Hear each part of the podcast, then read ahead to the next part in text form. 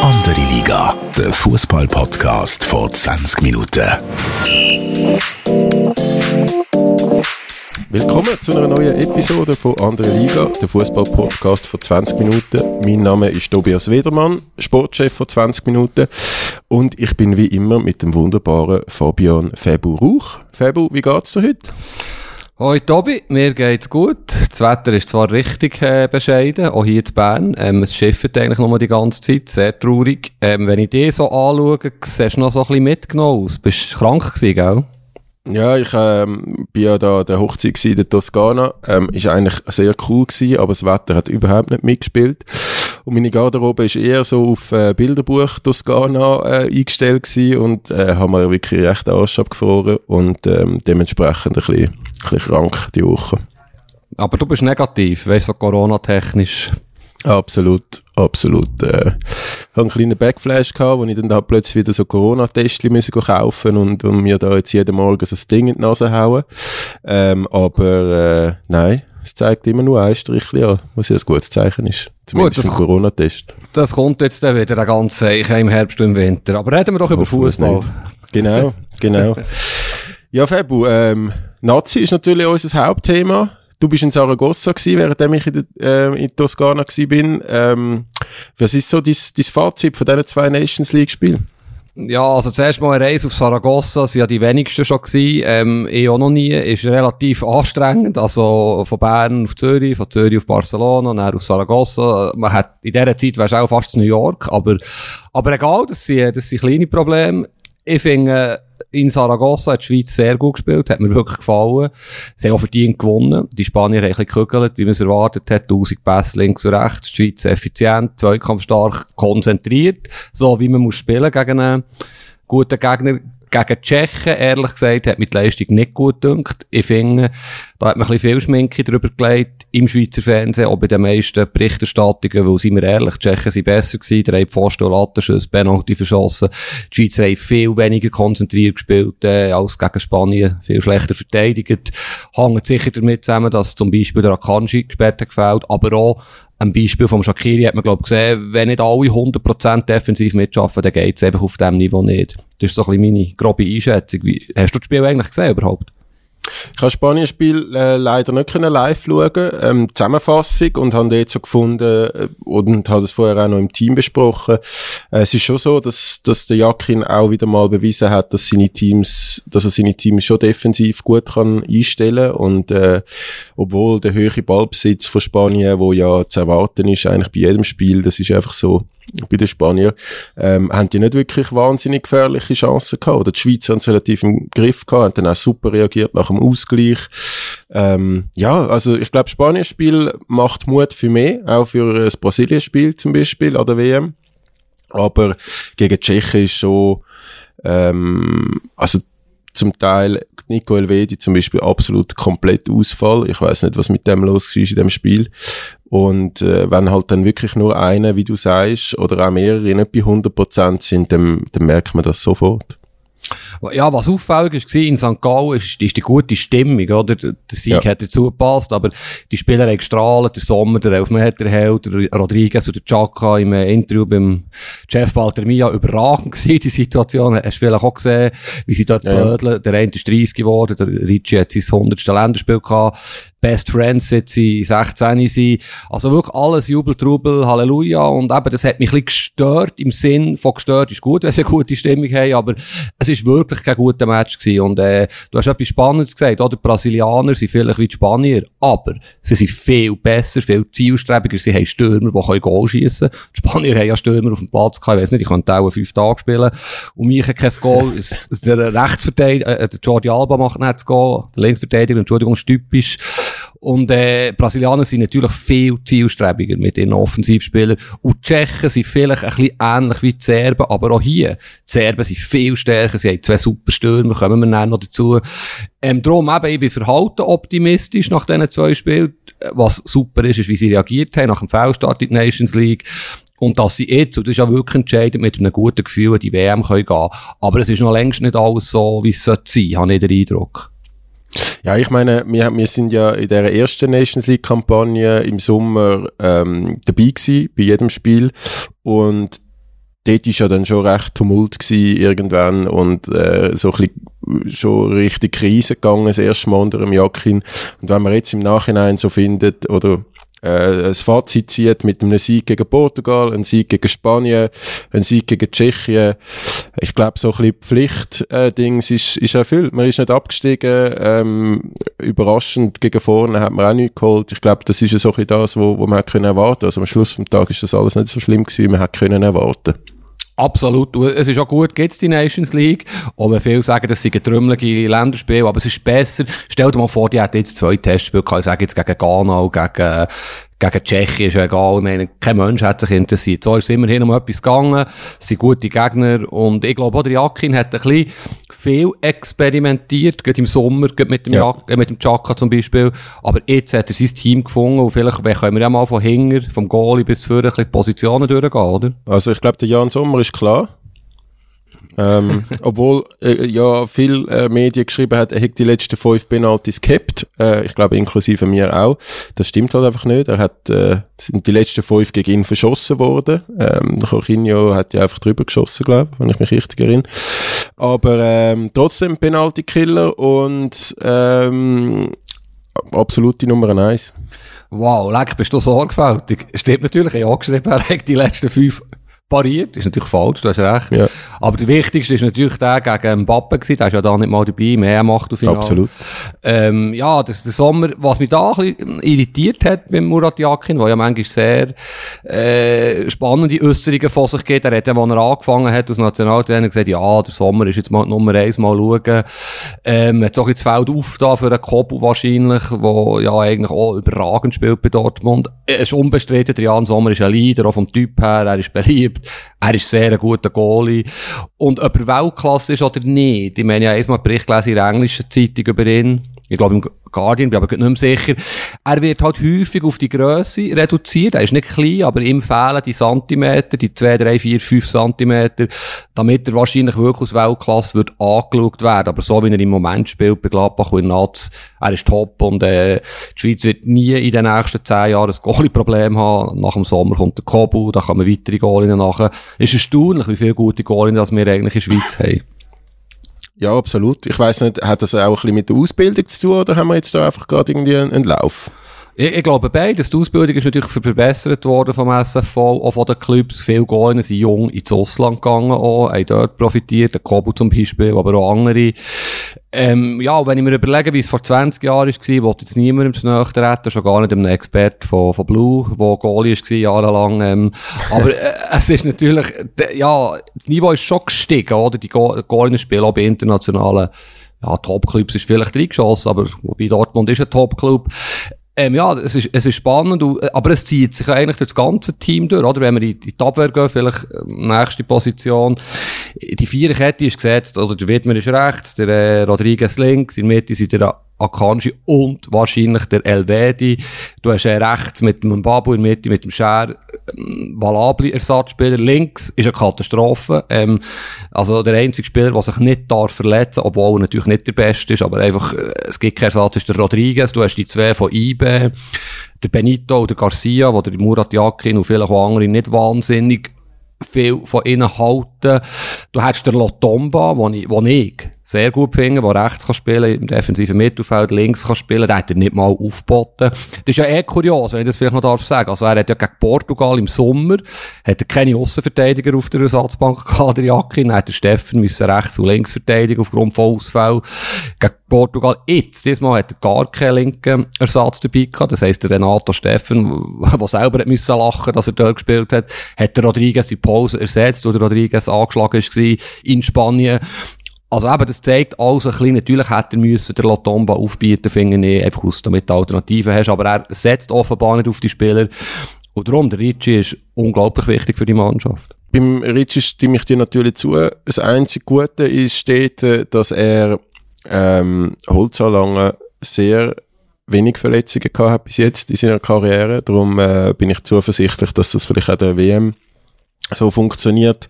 Äh, ich habe ja noch mit ihm ein Interview gehabt, jetzt, äh, hinsichtlich dem hundertsten Länderspiel und Er hat dann aber eigentlich gesagt, er spiele aktuell lieber auf der, auf der linken Seite in so einer Dreierkette in der Verteidigung, anstatt in der Viererkette. Aber ähm, ja, also er ist klar gesetzt und es ist wirklich wichtig, ähm, dass, dass er auf, auf links fit bleibt.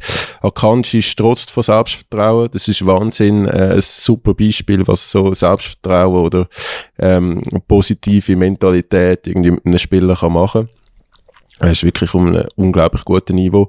Und äh, ich bin weiterhin nicht überzogen, ob neben ihm nicht Fabian Scher spielen Weil äh, der macht einen super Job in der Premier League. Äh, klar, der Elvedi spielt auch nicht schlecht bei Gladbach, aber also so ein Spiel wie gegen St. Gallen, äh, wie gegen Tschechien jetzt in St. Gallen, das darf ihm also nicht ansatzweise passieren, der WM. Der, ist, äh, der hat mich zum Teil wirklich richtig hässlich gemacht, wie er dort den äh, Tschechen hinterher joggt ist, nachdem er irgendwie den ersten Ball nicht gerade gehabt hat. Also da wäre ich früher von, von der Juniorentrainer komplett zur Sau gemacht worden auf dem Platz. Ja, das ist eine gute Beobachtung. Er hat er ist stagniert in den letzten zwei Jahren. Ich habe wirklich das Gefühl gehabt, der, der kommt sehr gut. Bis vor ein, zwei Jahren hängt sicher auch damit zusammen, dass Gladbach eine ganz schlechte letzte Saison gehabt hat. Er hat auch nicht so gut ausgesehen. Jetzt wirklich gegen Tschechien nicht gut gespielt, er hat sogar schlecht gespielt. Der Fabian Scher, muss ich zugeben, sehe ich ein bisschen zu wenig bei Newcastle, für mir als absolutes Urteil können zu bilden. Er hat einen super Goal gemacht, glaube ich, am ersten Spieltag. Er hat offensiv brutale Stärken, wenn er wie, wie auch früher der Beckenbauer ins Mittelfeld schreitet, wenn er seine 50 Meter Pass, äh, Zentimeter genau auf die Flügel defensiv äh, setze ich zwei, drei Fragezeichen hinter der Schere. Finde eigentlich der Elvedi solider. Der Elvedi, es passt, zum Akanji passt eh jeder. Der Muri hat äh, in Saragossa irgendwie gesagt, ja, neben Akanji sieht eh jeder gut aus. Vielleicht auch sogar mehr zwei, oder? Er ist wirklich überragend. Äh, schlussendlich ist das, kommt es auch, auch darauf an, gegen wer das man spielt. Gegen ein Team, wo die Schweiz Favorit ist, oder ja, Kamerun zum Beispiel, WM wäre Scher auch vielleicht wirklich sogar die bessere Möglichkeit, wo er halt im Spielaufbau brutale Qualitäten hat. Wenn es um Zweikämpfe geht, jetzt das tschechische Spiel mal ausgenommen, ist der, ähm, ist der Elvedi sicher besser. Und wegen Rodriguez vielleicht noch, du hast etwas noch gesagt. Ja, er ist gegen vorne, ist er natürlich schon nicht gut. Früher hat er noch ab und zu ähm, mehr, mehr Akzente gesetzt, er hat eigentlich gute Flanken, aber er ist wirklich defensiv solid, offensiv nicht so gut und darum ist er wahrscheinlich in der Dreierkette links besser aufgehoben, wo auch gegen vorne nicht mehr so viel kommt. Aber wenn jetzt zum Beispiel vor links würde spielen vor der WM, braucht es vielleicht auch gar nicht Außenverteidigung, jedes Mal mit vorne säckelt, denkt es mir. Ja. Und vielleicht noch ein Satz zum Steffen von meiner Seite. Also ich meine, der ist rasiert worden in Wolfsburg, äh, wenn man den Fußballjargon ähm, benutzt. Äh, spielt jetzt bei Lugano. Ich, ich habe ehrlich gesagt noch keine Minute gesehen von ihm bei Lugano und und was er jetzt da in, gegen Tschechien in St. Gallen veranstaltet hat, in den halben Stunden, wo er gespielt hat, das ist also, ich glaube, also es hat also das Foto, wo er sich, glaube nachher in Grund und Boden schämt, äh, gefühlt. Ähm, also, ich weiß nicht, ob der mit nach Katar darf oder sollte. er hat dort so einen Schwächeanfall gehabt, wo er umgeht, oder? ja, aber stell dir vor, es ist 2-2 und es passiert so etwas. Du hast eine äh, super Konterchance und der andere geht einfach um. Das, ja. Also das ist nicht, das ist nicht das Schweizer Niveau, wo wir uns sollten bewegen aktuell. Ja, jetzt bist du ein bisschen streng. Äh, der Steffen ist nicht der Überspieler, aber äh, der Jakin darf 26 Spieler mitnehmen. Er weiss noch gar nicht, ob er das ausnutzt. An seiner Stelle würde ich das zwingend ausnutzen. Natürlich hast du drei Spieler mehr, die nicht zum Einsatz kommen, aber der Steffen ist mit seiner Polyvalenz, der kann überall spielen auf der Seite, offenbar sogar hinger, wenn es muss sein der gehört wahrscheinlich schon zu den 26 Besten. Aus Lugano ja, macht es gar nicht so schlecht übrigens. Also, ist, also auf je, der ist zwar, kannst du auf jeder Position einsetzen, aber ist jetzt nicht auf, also ist auch mittelmäßig auf jeder Position. ich bin vielleicht streng, aber es, also ich weiß nicht, was der in der, wenn man wenn man ein riesiges Theater macht auf der Fabian Frey, was der der Nazi macht, dann frage ich mich also auch, was der Renato Steffeni in der Nazi macht. Aber was wäre die Alternative? Ein, ein Steven Zuber, so ein eine offensivere linke Verteidigerposition? Ja, der Zuber ist ja eh dabei, auch aufgrund von seiner Vielseitigkeit. Der könnte das auch spielen, der ist jetzt verletzt gewesen, genau. Ich, ich, ich habe das Gefühl, die sind beide dabei. Der Jakin wird ein, zwei Junge mitnehmen, ja, Schari vielleicht, vielleicht endlich der Rieder, keine Ahnung. Aber er braucht ja auch Spieler, die schon mal am Turnier waren. Der Steffen ist, ist nicht der einfachste, aber er ist auch nicht unpflegeleicht. Also, da würde ich jetzt kein Fass auftun. Aber thematisch sind wir eigentlich schon im Mittelfeld. Also, wie, ja. würdest, du, wie würdest du aufstellen im Mittelfeld? Ähm, ich weiß nicht, wie es du siehst, aber ich habe, also gegen Tschechien zum Teil die, die Dreierkette mit eigentlich drei zentralen Mittelfeldspieler, äh, so Granit, Freuler, wo sehr vielseitig unterwegs sind. Also zum Teil sind irgendwie Chaka Freuler in der Offensive gewesen und der so hat abgesichert. Dann einmal ist der Freuler vorgerannt, hat dann auch ein Goal geschossen.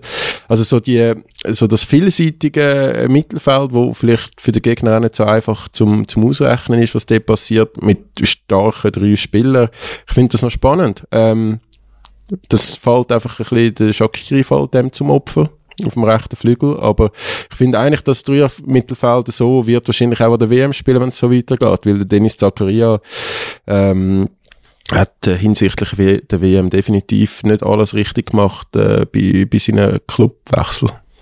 Ja, im Prinzip könnten wir ja jeden Satz, den wir jetzt machen, hier anfangen mit mal schauen, wie es da in sieben Wochen ist. Ich meine, die haben jetzt sechs englische Wochen am Stück. Der äh, Akanji zum Beispiel hat 13 Matches in sechs Wochen. Wird nicht jeder spielen, ist mir auch klar. Aber entscheidend wird, und die Spieler und der Trainer haben das ja hundertmal gesagt, wer ist gesungen. Ich meine, die haben der letzte Match am Samstag, Sonntag, fliegen am Montag auf das Doha, nach unglaublich intensiven Wochen. Es ist so schwierig. Wenn jetzt alle zur Verfügung stehen, bin ich voll bei dir.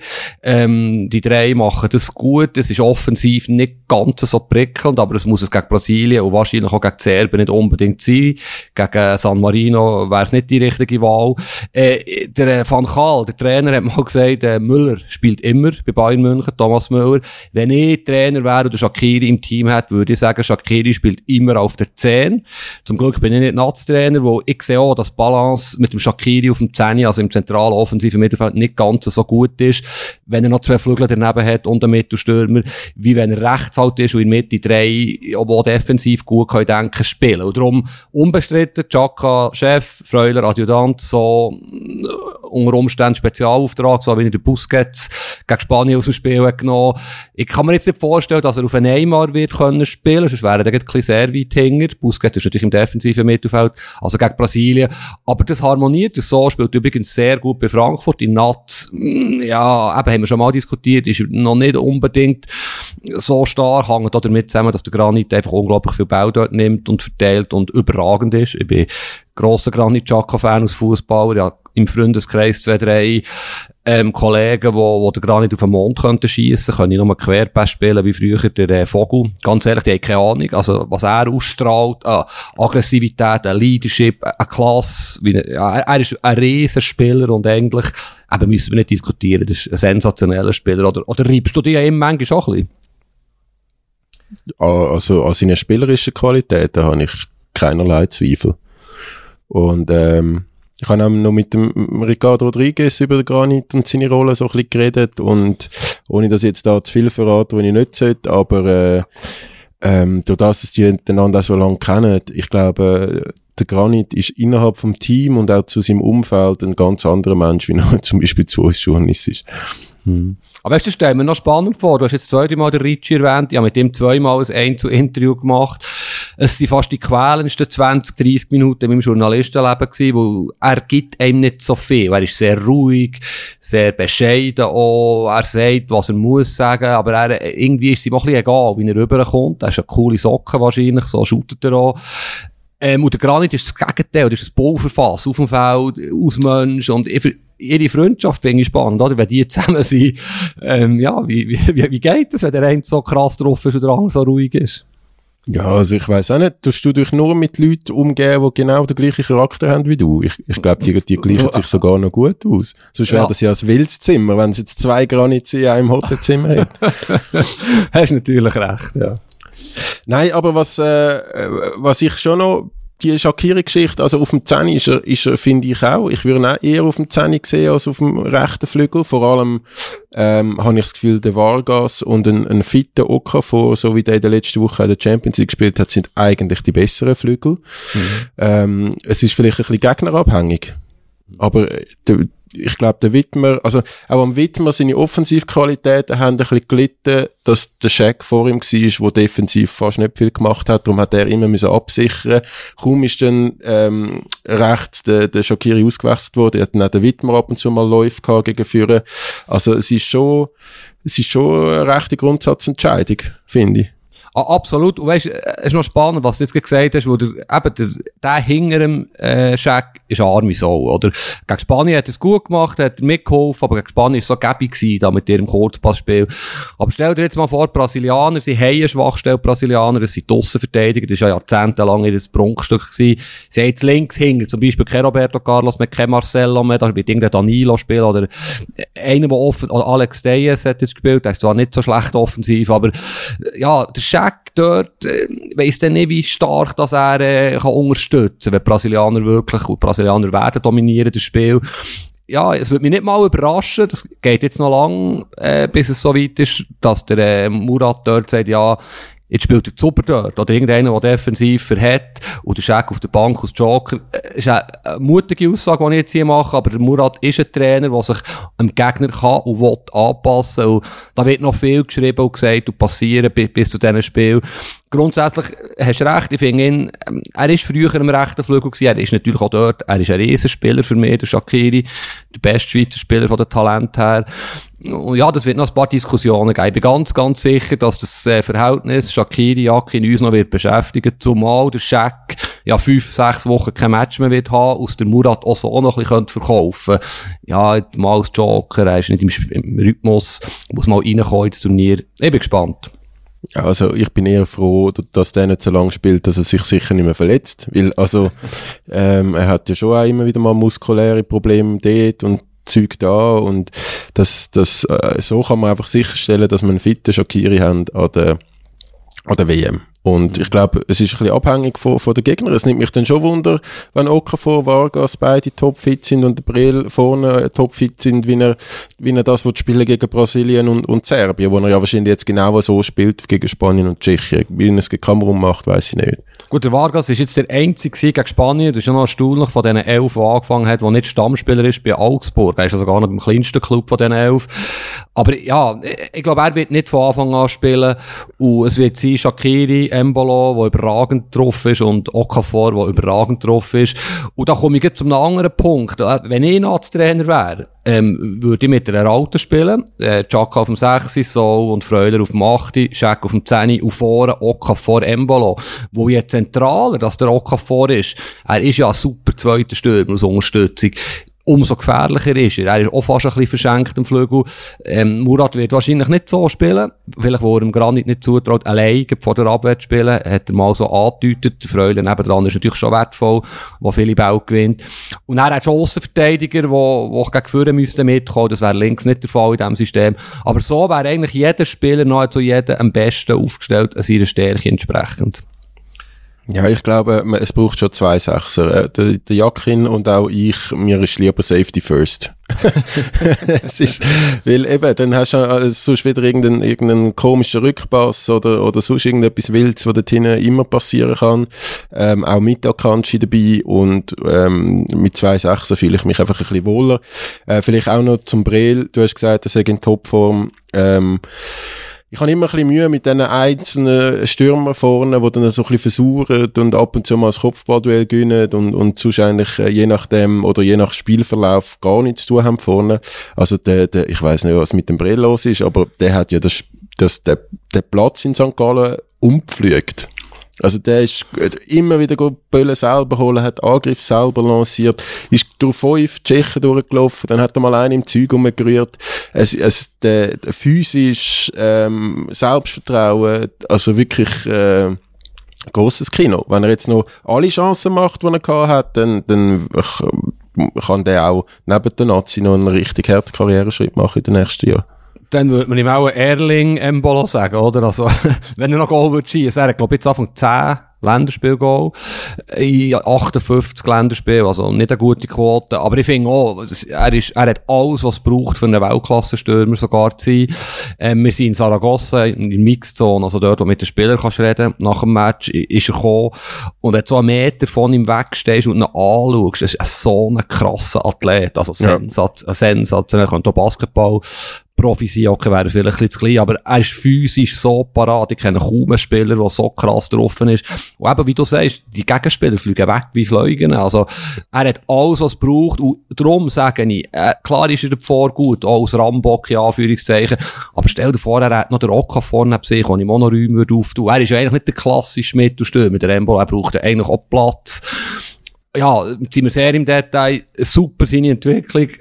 Er ist viel besser als äh, Gladbach und Monaco, sein aktueller Club. Ich traue ihm auch zu, er ist immer noch relativ jung. Wenn er jetzt die Form kann behalten wenn er noch ein bisschen mehr Goal schießt, wird er irgendwann in der Premier League bei einem Top-Club sein. Er ist, er ist überragend. Er hat um Seferovic äh, logischerweise den Rang abgelaufen. Ich weiß gar nicht, ob der Seferovic, das wäre jetzt ein Kandidat, da könntest du darüber diskutieren nehmen wir ihn mit. Tankerum ist er, weiss jetzt nicht, wie schnell das als Joker im Spiel integriert ist. Er wirkt manchmal ein bisschen lustlos, ist auch jetzt negativ, aber nicht so integriert. Äh, er ist schon ein Verlierer in den letzten Monaten, hat noch, noch kein Goal geschossen. Das Jahr für Benfica, seit dem Sommer für Galatasaray, ist eigentlich krass für, für, für einen Torjäger, wie er ist. Aber er, er ist wahrscheinlich dann schon dabei. Ich hoffe auch, er hält sich dann ruhig, diese fünf, sechs Wochen während der WM. Oder, ja, Gut, jetzt mal wird es nicht ganz so lang sein, wo die Vorbereitung kürzer ist.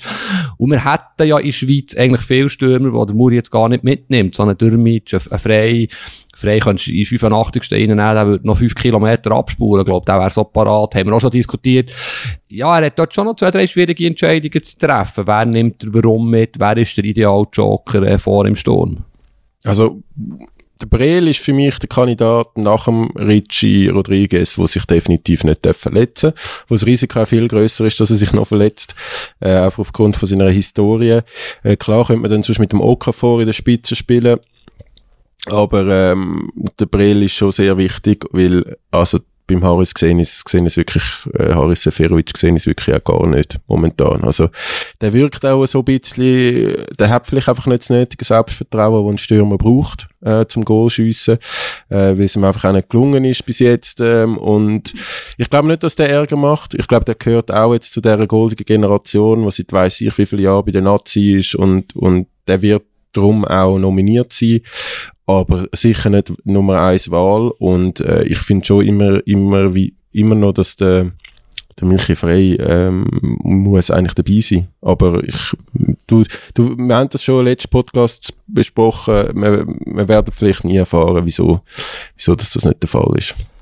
Jetzt hat ja der Granit in diesem legendären Fernsehinterview hat mir wirklich super gedacht, mit dem Ricci zusammen gesagt, wir machen noch ein paar Turniere, sicher die EM in Deutschland, sicher die WM in den USA, Mexiko, Kanada.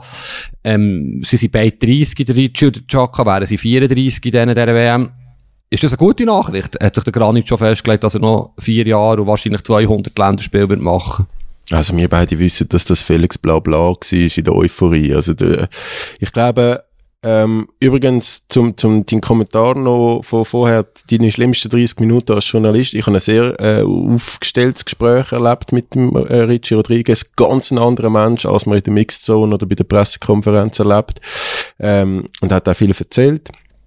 Und dort habe ich so gefunden, ich glaube, der Generation, eben Shaq, Granit, ähm, auch Haris Seferovic, Rodriguez, denen geht es einfach ein bisschen darum, dass sie wertschätzt werden in der Nazi dass sie das Standing bekommen, was sie sich verdient haben. Und sobald das nicht mehr der Fall ist, sind die weg. Also habe ich, habe ich so zwischen den Zielen für mich empfunden. Ich weiß jetzt nicht, ob ich, ob ich das so richtig wiedergebe, aber so habe ich so ein, bisschen, so ein bisschen das empfunden und darum ist es, ist es ganz klar abhängig von, wie entwickelt sich die Nazi, welche Trainer sind bis 2026 ähm, bei, bei der Schweiz, wie, wie spielen die, was für Konkurrenten kommen. Ich glaube, es geht, also es ist mega, ähm, wie sagt man, in, in die Kugel schauen. Mhm. Ja, jetzt ist, ja, finde ich hochinteressant. Und ich, ich gehe sogar so weit, dass ich sage, es wird irgendein ein Interview geben mit dem Granit Xhaka, ich sage vielleicht in fünf Jahren, wo er mal noch ein bisschen erzählt, wie das eigentlich war, was da alles passiert ist. Es hat so viele äh, Baustellen gegen Krech, gegen Streitereien. Ähm, er wird sicher irgendwann noch ausholen, was da, wie er das erlebt hat, was er gefühlt hat, die ganze Sekondo-Diskussion. Aber das ist jetzt im Moment weit weg. Es wird sicher entscheidend sein, was an dieser WM passiert. Ich meine, wir wissen alle, oder wir zwei als Journalisten wissen, dass der Granit, wenn es schief kommt, sicher in Kritik wird stehen. Also, dann würde ja auch Zeug wieder passieren in Katar. Darum hast du völlig recht, ob er in vier Jahren noch dabei ist, ähm, weiss ich nicht. Aber er kann natürlich mit seiner Spielweise noch lang äh, prägende Figur sein. Auf der anderen Seite kommen viele Spieler hinten nachher auf seiner Position, die sehr, sehr grosses Potenzial haben. Ja, Schari, Rieder, habe ich schon erwähnt.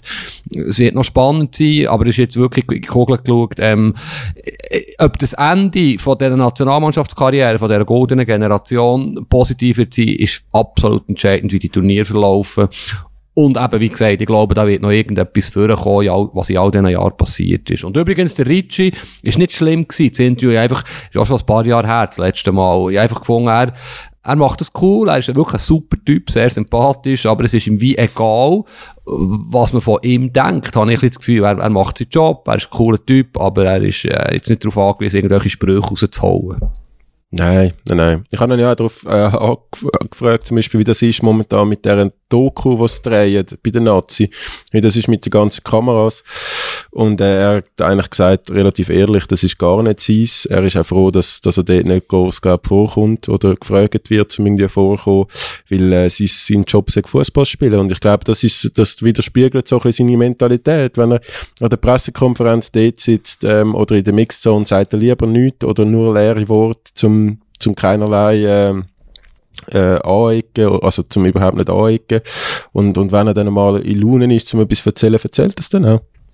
Was wird echt der Titel sein von dieser Doku? Das Fußballwunder von Doha? Oder was, was prophezeist Ja. Wintermärchen in Doha. Nein, also ich weiß es, ich weiß es, ich weiß es nicht. Ich bin äh, es fragen mich sehr viel, auch jetzt wieder an dieser, an dieser Hochzeit, äh, haben, haben wir sehr viel auch über Fußball geredet. Übrigens ähm, bin ich dort auch angekommen der, an dieser Hochzeit und Leute haben gesagt, ja, jetzt habe ich dich gerade müssen anhören, äh, weil mein Freund hat, hat wollen, äh, den Podcast los auf dem Weg in Toskana.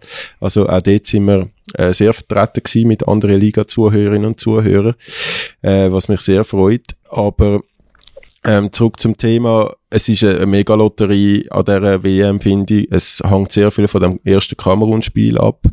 Äh, ich glaube, da kommen wir vielleicht nachher noch dazu bei den Favoriten. Brasilia, Brasilien ist absolut großartig unterwegs. Das darf ich natürlich nicht zu laut sagen, weil du hörst nachher wieder fünf Minuten nicht auf über Brasilien schwärmen. Und dann kommt das, das entscheidende Spiel gegen Serbien, wo, ich meine, der Mitrovic hat jetzt, glaube äh, schneller 50 äh, Goal für sein Land geschossen als äh, Cristiano Messi. Dann hast du einen Vlahovic. Also, es ist halt schon auch ein starkes Team, wo unglaublich heiß sind auf die Revanche. Darum, ich weiß nicht, es ist schon ein realistisches Szenario, dass wir ins Achtelfinale kommen, aber auch, dass wir, dass wir raus sind nach der Gruppenphase. Ja, ich bin gestern einmal Gruppen durch, wo ich einen Text geschrieben habe in NZZ, so ein bisschen nach dem Motto Glückskinder und Entfesselungskünstler, die Schweizer, weil, also Muri hat mir ja früher nachher gesagt, er sei ein Glückskind, ähm, wo, wo eigentlich immer alles geklappt hat in seinem Leben. Die Schweizer haben am Dienstag sehr viel Glück gegen die Tschechen und Entfesselungskünstler im Sinne, es muss immer zuerst etwas passieren, habe ich manchmal den Eindruck. Also das war eine EM so gewesen, mega Krise und dann der grosse Erfolg, Nations League Start ist jetzt so gewesen. Und meine äh, These ist dann quasi wie gesagt, diesmal dürfen sie nicht Entfesselungskünstler sein, weil die Gruppe ist mit Abstand die beste. Du hast einen Gegner, wo, wo am schlechtesten ist, klar am schlechtesten. Kamerun ist wirklich nicht gut. Aus dem Kader wäre kein Schweizer Nationalspieler der Goalie spielt bei Inter Mailand, damit hätte ich das auch noch schnell erwähnt, wäre vielleicht der Einzige, der ins Kader würde schaffen, der Onana. Es hat noch Mittelfeldspieler von Napoli, aber ja, das ist keine gute Mannschaft, die hat gegen Usbekistan verloren, ähm, jetzt gegen Südkorea kann man mal verlieren, aber die sind wirklich auf einem anderen Niveau. Aber sonst, ich meine, Serbien, Brasilien, Schweiz, das sind alles Viertelfinalkandidaten. Also, es ist wirklich eine brutale Gruppe. Ja. Und darum, wenn sie den ersten Match verhauen, was sie jetzt ab und zu gemacht haben, ja, der längt's nicht. Also Kamerun muss schlagen. Darfst nicht verlieren, musst eigentlich schlagen. Du hast gegen Brasilien ein bisschen weniger Druck und der letzte Match wird eh entscheiden. Und du hast es richtig gesagt, oder? Die Serben sind die sind wirklich brutal in der Offensive. Was mich nicht gedünkt hat, sie haben jetzt ein 3-5-2 gespielt, wieder ein bisschen nerdig, also, aber da haben sie näher hinten dran noch der Tadic, auf der Seite der Kostic links, sensationell, aber mir dünkt, es ist ein bisschen offensiv. Ich weiss nicht, ob sie so gegen Brasilien, gegen die Schweiz werden spielen. Und hinger in, man tut mir den Ausdruck verzeihen, haben sie schon zwei, drei Stechschaufeln. Ja, sie, äh, ähm, da kann der Embolo ihnen schon wehtun. Also eben, sie, sie, sie sind sicher sensationell. Alle reden von diesen zwei Stürmer. Mitovic ist ja in der Premier League, ist ja, ja letztes Jahr für Fulham irgendwie 40 Goal geschossen, aufgestiegen, jetzt macht er auch wieder ein Goal nach dem anderen. Gegen Schweden haben sie 4-1 gewonnen, letzte Woche hat er 3 Goal gemacht. Jetzt haben sie Norwegen gewonnen, das war ja noch eine brutale Nations League B-Gruppe sie sind voll da, sie sind emotional, und, aber alle reden nur von der Offensive, die wirklich besser ist als die von Schweiz, aber hinter sie sind dann wirklich also Mittelmaß. Und darum, da ist schon etwas drin. Wenn der Muri, und das ist entscheidend, oder? Wir wissen nicht, wie es nach zwei Runden aussieht, nach zwei Spielen.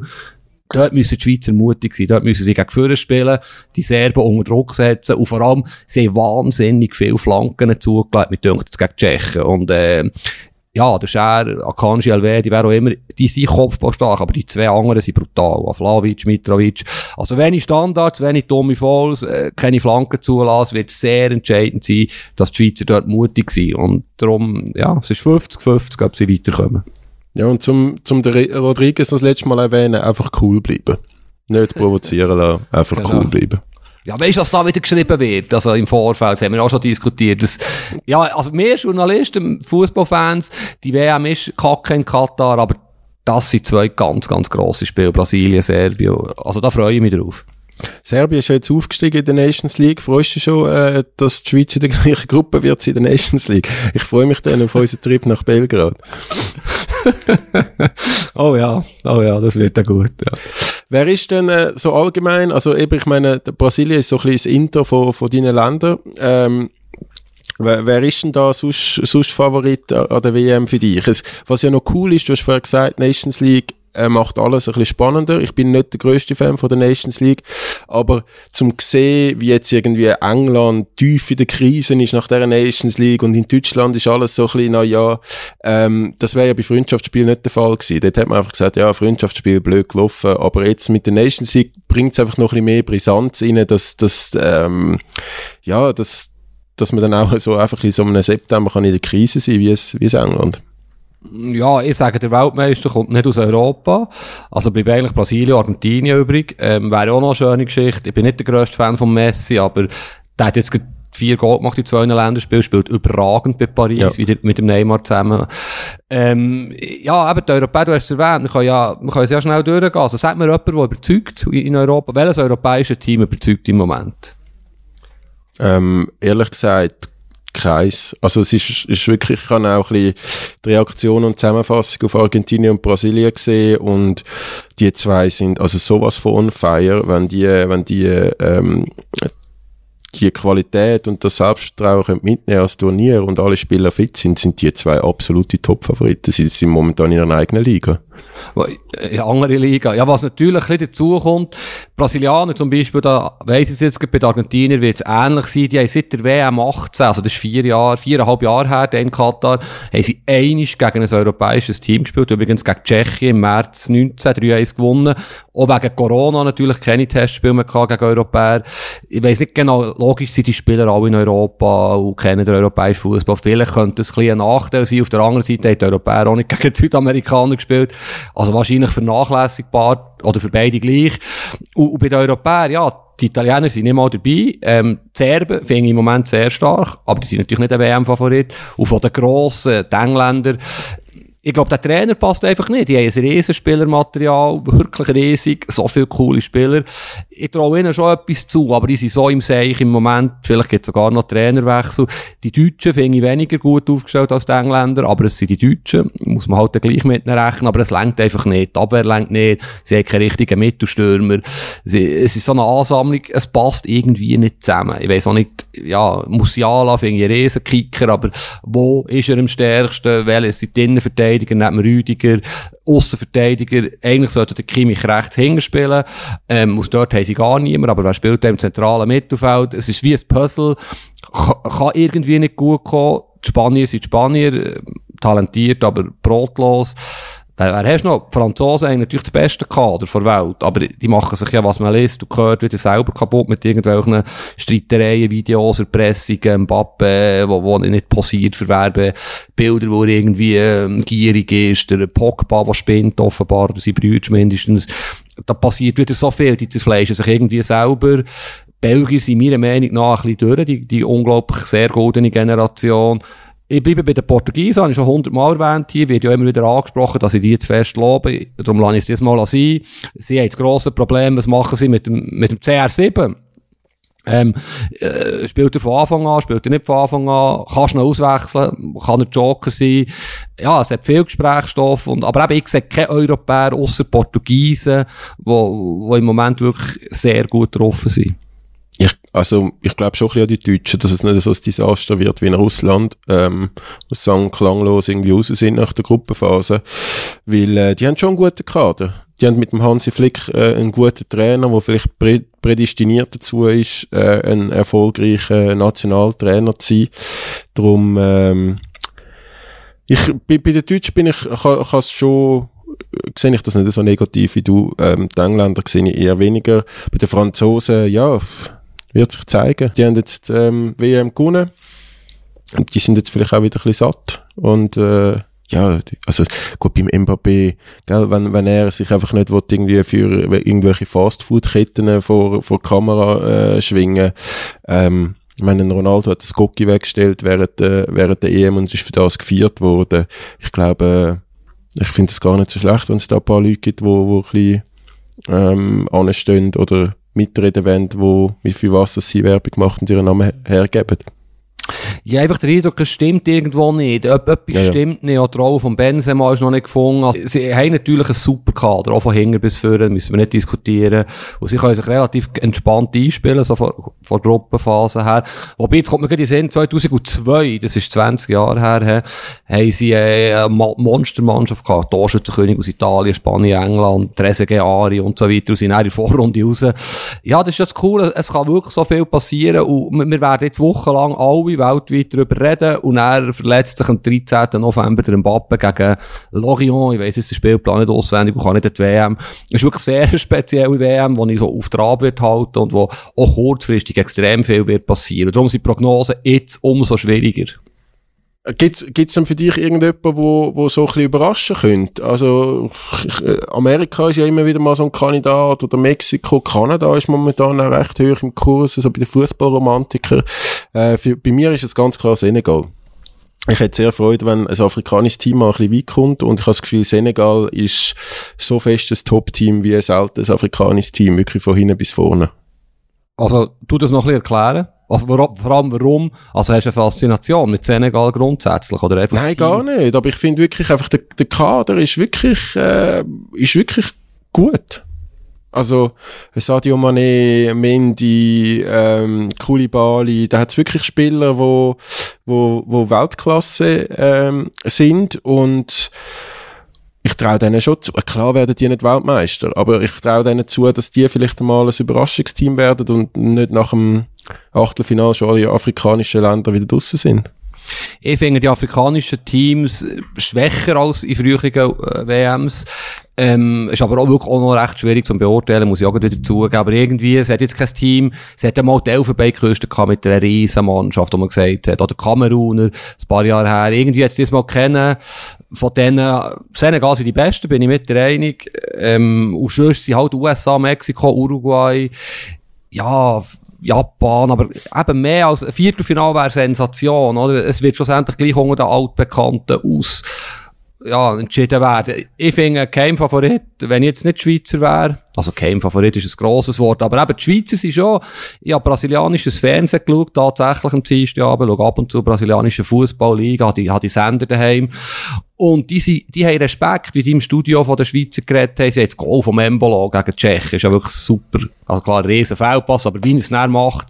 Hohe. Schule, kraftvoll, dynamisch, haben sie x-mal analysiert. Und der, der Nationaltrainer hat im Interview gesagt, ja, wir kennen die Schweiz, niemand spielt gerne gegen die Schweiz, das wird unangenehm. Aber die Schweiz hat schon etwas. Übrigens auch noch die Serben, oder? Das sind eigentlich die zwei Teams, die von den nicht Top 10 Nationen wo ich am meisten zutraue und wo auch am meisten zutraut wird. Und, und die Brasilianer haben das besprochen, oder? Also, sie, sie haben auch nicht Freude in dieser Gruppe. Natürlich sehen sie sich als Favorit und, und wollen den sechsten Weltmeistertitel und sind wirklich gut, aber es gibt jetzt einfachere Gruppen, auch für die Brasilianer. Was traust denn du diesen Kataris eigentlich zu? Keine Ahnung. Gell, das ist eine absolute Blackbox irgendwie. Ja, ich bin mal, ich bin zweite Mal zu Katar gewesen, bin mal der Hakan Yakin übrigens besuchen, weil ich den gut kennt von IB-Zeiten her, und dann ist er auf Katar. Das ist jetzt zwölf Jahre her, keine Ahnung, ich weiss es nicht mehr, immer lang her. Und ja, es war noch spannend gewesen, wie er dort gelebt hat. Er hat ja einen guten Lohn gehabt, dementsprechend hat er auch gelebt dort, ohne jetzt ins Detail zu gehen, was wir so gemacht haben. Ist ein cooler Typ, der Haki. Und dann bin ich jetzt aber auch zweite Mal am TÜV GP gewesen, und habe ich, äh, wegen Tom Lüthi, den ich betreut habe, der Berner ist.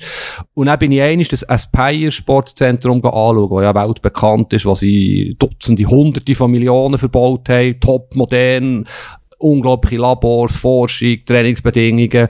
Und die haben ja ein Projekt, das sie vor 10, 15, 20 Jahren haben gestartet im Fußball mit unglaublich vielen Fachleuten aus dem Ausland, mit ausländischen Trainern, haben ja Spieler eingebürgert, ähm, also dass sie Katari sind da ist sehr viel Geld um, aber natürlich ist das Spiel Spielermaterial ist, ist begrenzt. Du kannst ja nicht unendlich viele Spieler einbürgern.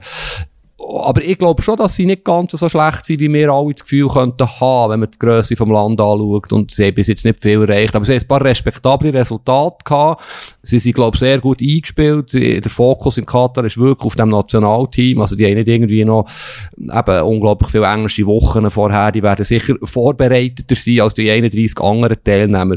Aber wenn ich jetzt Gruppen anschaue, Holland, Senegal, Ecuador, kann man nicht vorstellen, dass sie weiterkommen. Also, wir kennen ja auch keinen Spieler von Katar, wo man muss sagen, wow, der hat internationale Klasse, oder? Ja, ja, absolut einverstanden. Es ist mehr, ich glaube auch, wie du einfach sagst, ich glaube, die sind nicht so eine Kanonenfutter, wie wir alle meinen. Also, man hätte können das Gefühl haben, gut, die Schweiz hat ja, glaube ich, auch, haben die verloren gegen Katar in Lugano. Ja, Testspiel, ja. ähm, spätestens seit dort äh, wissen wir, dass, dass die auch ein bisschen können shooten können. Aber ich meine, die haben jetzt schon, glaube gerade kürzlich vorgestern oder vorvorgestern gegen Chile 2-2 gemacht. Sie haben, äh, glaube gegen Jamaika so unentschieden gemacht. Bulgarien haben sie Anfangsjahr mal geschlagen. Am Arab Cup haben sie, glaube ähm, Ägypten geschlagen im Spiel um Platz 3, wo ja doch auch im, Af äh, im Afrika Cup weit gekommen ist. Ähm, also ich, die sind schon nicht so hundsmiserabel, wie man hätte können meinen äh, vor ein paar Jahren. Aber ich bin, ich bin sehr gespannt. Also vielleicht lange für Ecuador, aber sonst Sonst wahrscheinlich nicht. Ja, ich, ich verfolge den US-Sport noch recht intensiv, nicht unbedingt als Fußballliga zwar auch, aber und sie haben ja schon eigentlich eine coole Mannschaft, oder? Wenn du das Kader ein bisschen durchschaust, äh, Pulisic, Reina, der lang verlässlich war von Dortmund, Test, mhm. super Verteidiger Aronson, der jetzt bei Leeds ist, bei Salzburg war. Sie haben ein paar coole Spieler, wo Musa, das grosses Talent Brooks, aber eben der ganz grosse Wurf wird ihnen vermutlich gleich nicht gelingen, oder? Sie, es fehlt dann gleich irgendwo die absolute Qualität. Ja, und darum sind es die 6, 7, 8 ähm, Teams, die eigentlich immer Weltmeister werden, wo, wo diesmal den Titel unter sich werden ausmachen. Gut, USA ist in der Gruppe mit Iran, Wales und England. Ich traue der Amis schon zu, dass die dort weiterkommen. Ja, weiter können sie kommen, ja. Und dann hast du übrigens gesehen, wenn die Schweiz weiterkommt, geht es ja gegen Portugal-Gruppe weiter, oder? Ja. Also Portugal, Uruguay, kommen dort wahrscheinlich weiter. ja, gegen Beide Ronaldo. Schwierig. Gegen Ronaldo im Achtelfinale hat er noch seinen Reiz, oder? Ja, dann, ja, ich weiß nicht ich, äh, vielleicht wäre es auch schön, einfach mal einen einfachen Gegner zu haben, wobei dann kommt wieder irgendein Schweden, wo wir auch verlieren. Ähm, die, ja. haben wir jetzt ein paar Mal gehabt, Polen, Schweden, die einfach, also ja. Äh, von dem, äh, gibt es eigentlich irgendeinen Spieler, weißt, wo, wo, wo du, sammelst eigentlich Panini-Bildchen? Das ja nicht. Das Gibt es irgendeinen Spieler, wo du dich darauf freust, wo du sagst, wow, der wird durchstarten WM? Hey, ich freue mich einfach es tut mir ein bisschen weh, das zu sagen, weil ich muss dir recht geben damit, aber ich freue mich im Fall wirklich auf die Brasilianer. Ähm, die haben, die haben einfach ein cooles Kader, die haben eine Ansammlung von Spielern, die ich leider nicht so oft kann sehen. Barcelona schaue ich einfach aktuell nicht gern, weil die, weil die mir auf die Nerven gehen. Ähm, und der Rafinha habe ich jetzt Billy jetzt auch nicht so verfolgt, aber es ist ein super Kicker, der Neymar, Vinicius, einfach wirklich super Spieler, ähm, Und wenn die in Fahrt kommen, werden die uns Fernsehzuschauer oder Stadionzuschauer äh, richtig Freude machen, habe ich das Gefühl. Ich glaube, ich freue mich einfach grundsätzlich auf Brasilianer. Ähm, ja, und wenn sich die Franzosen gegenseitig zerfleischen selber, wie das so in Südafrika so der Fall war, an dem habe ich auch immer Freude. Ja, auf das freue ich mich am meisten. Weißt du, auch eben auf die Deutschen, die Engländer, die Franzosen, die im Seich sind. Schade, die Italiener nicht dabei. Ich bin ja nach wie vor schwer der Meinung, die sollten eine Wildcard bekommen, dafür kriegst du irgendein Team raus. Aber egal, vielleicht gleich schnell 20 Sekunden zu den Brasilianern. Was ja noch spannend ist, der Trainer, ich bin jetzt kein grosser Fan vom Chichi, vom Tite, vom Trainer, weil er, er stellt einfach das Defensiv auf. Aber, und das ist ein riesen Thema in Brasilien, dort hat es ja 200 Millionen Nationaltrainer, was besser wissen, und, aber er kann auch nicht, er hat 10 Stürmer, die ja, Weltklasse kann man sagen. Die zwei von Real, Rodrigo, Vinicius, Rafinha, Richarlison, Neymar, Roberto Firmino. Es, es gibt so viel. Er kann nicht alle auf, aufstellen. Aber was er immer wieder macht, und das, ja, vielleicht habe ich einfach keine Ahnung, oder haben wir auch keine Ahnung, aber der Fred von Manchester United, das, das finde ich wirklich ein fürchterlicher Spieler. Und der spielt immer wieder. Er ist sicher ein guter Abräumer und gewinnt zwei Kämpfe. Aber wenn er den Mut hat, und jetzt komme ich zur Sache, wenn er den Mut hat, Casemiro ist Weltklasse im defensiven Mittelfeld, Hoffentlich bleibt er das bei Manchester United. Neben Lucas Paqueta zu stellen, der mittlerweile auch in England ist, bei West Ham, Riesenkicker, und vorne der Neymar. Klar, es braucht Mut, so aufzustellen, aber der und er noch zwei Flügel und vor in der Mitte, einer, ja, Gabriel Jesus haben sie auch noch, der ist diesmal nicht mal dabei gewesen, spielt der Riesensaison bei Arsenal. Wenn er so wird aufstellen, klar, vielleicht verliert er so im Viertelfinal gegen Frankreich, näher und mit dem Fred, äh, ja, aber die haben Riesendebatten zu Brasilien, wie sollen sie spielen, wie sollen er aufstellen, ähm, auch dort, es, es wird nicht langweilig. Und, ja, und ich freue mich eigentlich grundsätzlich freue ich mich schon auf logischerweise auf Brasilien. Aber was ich an dieser WM jetzt auch noch cool finde, ist, ich habe mich langsam damit angefreundet, dass die WM in Katar ist. Vielleicht musst du das jetzt rausschneiden, was ich sage. Und die ganze Scheinheiligkeit, die der Uli Hoeneß ja letzte Woche im Doppelpass angeprangert hat, die geht mir wirklich auf den Sack. Ich meine, der Fehler ist vor 10, 12 Jahren oder vor 7 Jahren, was entschieden ist worden, gemacht worden. Ich finde es auch nicht gut ist die WM in Katar, aber jetzt ist es so. Und jetzt freue ich mich im Sinn von, hey, das ist, zwischen Bern und Zürich sind alle Matchen. Du kannst jetzt, mehr, mehr, geht nicht mal aus mehr als Journalist, der vor Ort ist, aber auch sonst, äh, geben wir doch dieser Sache jetzt eine Chance. Was bringt es jetzt, wenn wir jetzt 61 Tage lang jeden Tag sagen, alles Scheiße. Und natürlich sind Menschenrechtsverletzungen schlimm. Und das ist ein riesen Skandal. Und das ist traurig und eine Frechheit, was dort passiert. Aber hey, vielleicht hat der Uli Hoeneß im Kern nicht mal Unrecht. Immerhin schaut jetzt die Welt dort drauf. Ich meine, die Menschenrechtssituation wäre ja nicht besser, wenn die WM nicht dort wäre. Es ist mindestens eine Möglichkeit, dass man darauf aufmerksam machen kann, dass man Aktionen kann machen kann, dass sich dann auch die Staaten, die Staatenlenker einschalten, darauf aufmerksam machen. Leider ist man nicht ganz konsequent. Im Prinzip müsste das Captain Bändeli, der Granit jetzt so gedreht hat, müsste Regenbogenfarbe sein, oder? Aber da hat man sich dann gleich nicht dafür. Also eben, es ist ein schwieriges Thema. Ist es doch nicht? Es, es ist nicht ganz offenbar, ich komme da auch zu wenig draus, nicht ganz so weit gegangen, wie, wie man könnte, oder wie es eben dann wirklich perfekt wäre. Und, aber immerhin, es wird darauf hingewiesen, und ich meine, die Welt ist nicht perfekt, die Welt ist im Seich, in ganz, ganz vielen Bereichen, ähm, und, und das ist doch einfach nur, Fußball ist ein Spiegelbild davon, und logisch ist das unsauber gelaufen und sind viele bestochen gewesen und das ist ja mittlerweile auch bewiesen. Aber es ist jetzt so, entweder sagt man, interessiert mich nicht, aber dann ist man ruhig, oder dann akzeptiert man es, und das ist jetzt meine ganz persönliche Meinung, und macht das Beste daraus, oder? Ja, eh. Also, ich finde, ich finde so gewisse Zeichen, wo jetzt fängst kommen, zwei Monate vor der WM, einfach viel zu spät und, und geht jetzt fast schon ein bisschen ins PR-mäßige rein von, von gewissen Spielern oder Nationen ähm, oder Vereinen. Aber es ist natürlich, es ist auch für uns, wo, wo vor Ort werden sie, ähm, wahrscheinlich wird das noch schwierig. Zum einen äh, vielleicht die Euphorie, was dann gleich im Land gibt, äh, abzudecken, aber gleich genug kritisch zu sein, äh, was dann vielleicht nicht schief laufen wird. Und ich muss dir ehrlich sagen, ähm, ich bin ja in Katar in einer Pressereise, äh, wo Verantwortliche vom Land dann auch dabei sind und mir erzählt haben, was da alles geplant ist für die WM. Und die haben ihre Ziele nicht ansatzweise erreicht. Also die haben eine WM, wo, wo wirklich der 0815 Bürger von der Schweiz hätte können dort anfliegen zu okayen Preisen, ähm, dort ein Hotelzimmer bekommt zu okayen Preisen und das Land kennenlernt und, und kann Fußball schauen. Und dass die das so verkackt haben, die Hotels zu bauen und, und die Flugrouten. Also als wären jetzt fängs in Sinn gekommen, dass die WM dort stattfindet oder auch das Eröffnungsspiel, das jetzt 100 Tage vor, vor der Eröffnung hat müssen. Also organisatorisch absolut amateurhaft und es wird ganz sicher nicht die beste WM aller Zeiten, wie der Infantino das, das nennt. Ich habe wie gefunden, wenn schon Sportswashing betreibst, dann mach's wenigstens richtig. Und ähm, da habe ich jetzt wirklich das Gefühl, Katar ist, äh, weiß nicht, was die gemacht haben, falsche Berater, vielleicht zu überheblich, aber die haben das, die haben das ein bisschen verkackt und ich habe das Gefühl, wir müssen da schon kritisch sein, dann auch vor Ort. Auf die andere Seite freue ich mich auch äh, sehr auf die WM um einfach das erleben. Wir werden nie mehr WM haben, wo wir so viel Spiel können schauen äh, vor Ort. Ähm, und äh, ab und zu muss man vielleicht auch einfach das Beste machen äh, aus, aus gewissen Situationen. Und wenn das ein Fußballfest gibt, während dem rundherum wieder Corona und Krieg und weiß ich was alles ist, äh, könnte es ja auch noch für die Laune von der Menschheit oder der Gesellschaft durchaus positive Auswirkungen haben. Ja, vielleicht gleich noch schnell, oder? Es ist ein riesengroßer Mist, ist die WM in Katar. Unbestritten. Es ist ganz schlimm, was in diesem Land, Land passiert mit äh, Menschenrechtsverletzungen, mit Bedingungen für Bauarbeiter.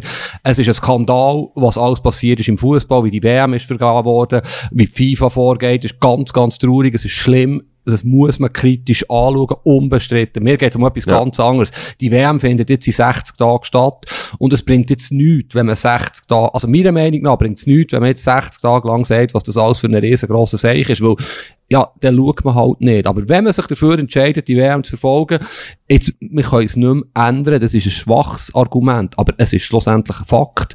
Und man muss darauf hinweisen, was nicht gut läuft, man muss im Land darauf hinweisen, was anders sein sollte. äh, die Fußballspieler hätten Möglichkeiten, aber die sind ja mittlerweile halt auch, auch beschränkt in ihren Möglichkeiten mit 100'000 PR-Berater. Und das finde ich fast schlimmer, dass es da nicht irgendwie, der Hansi Flicker, der Nationaltrainer von Deutschland, hat kürzlich seine Meinung zu Katar gesagt, hat mich stark gedacht.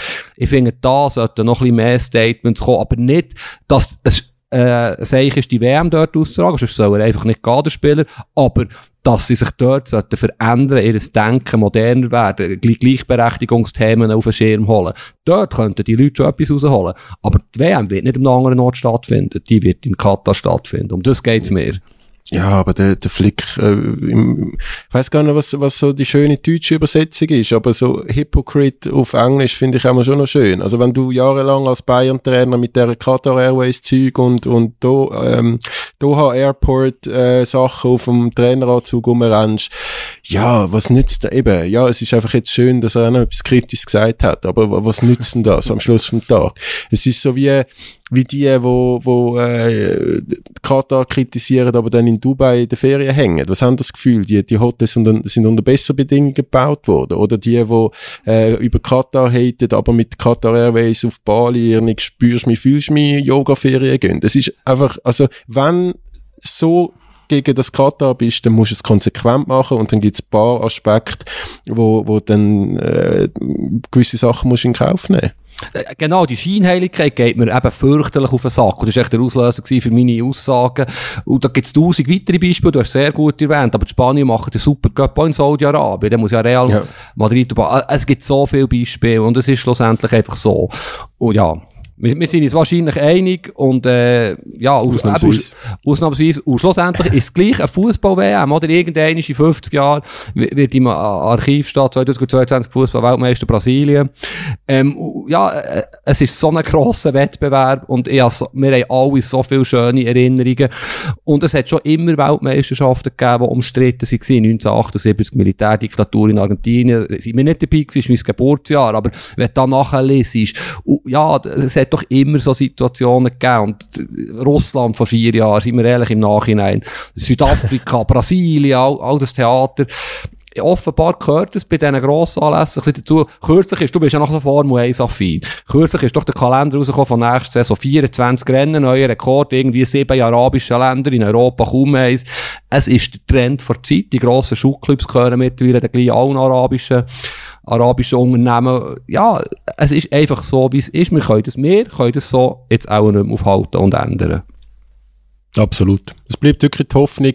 Und wenn ich im Fall auch mit Bekannten, wo, wo aus Saudi-Arabien sind, äh, rede, da tut sich schon etwas. Also halt vielleicht nicht so, wie, wie wir uns das vorstellen. Und es gibt immer noch viel zu viele Hinrichtungen und Probleme mit äh, Menschen und Frauenrecht. Aber es tut sich schon etwas. Vielleicht äh, als versöhnlicher Abschluss.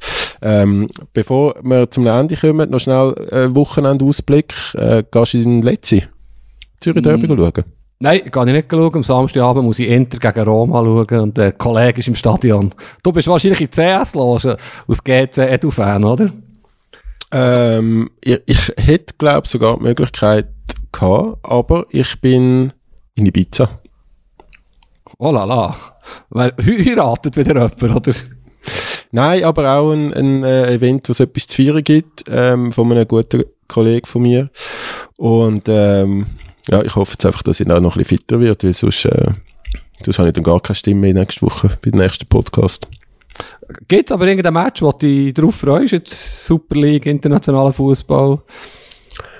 Ja, das, das Zürich Derby nimmt mich schon Wunder, weil ich ja prognostiziert habe, dass äh, eben einen Trainerwechsel gibt während der Nations League Pause und dann FCZ zuerst mal gönnt gegen GC. Ähm, ich bin sehr gespannt, was Leverkusen und Bayern machen. Bayern muss gewinnen, sonst, äh, sonst wird das richtig wild. Und wenn die äh, Bayern Leverkusen komplett an die Wand fahren, ähm, dann wird es vielleicht auch eng für den Seoane. Also finde ich schon auch noch spannend, was dort passiert. Premier League weiß ich im Fall jetzt gerade auswendig gar nicht, was los ist. Ich als selbsterklärter Premier League Fan. Aber bin ich diese Woche noch nicht äh, gross dazugekommen. Ich glaube, ähm, Arsenal spielt gegen Tottenham das ist natürlich äh, immer, immer eine wichtige Affische, aber momentan habe ich das Gefühl, ist, ist Arsenal schon ein bisschen besser zu deuten als Tottenham. Hm. Du hast vorhin Leverkusen erwähnt und dass sich etwas tut in diesen Ländern.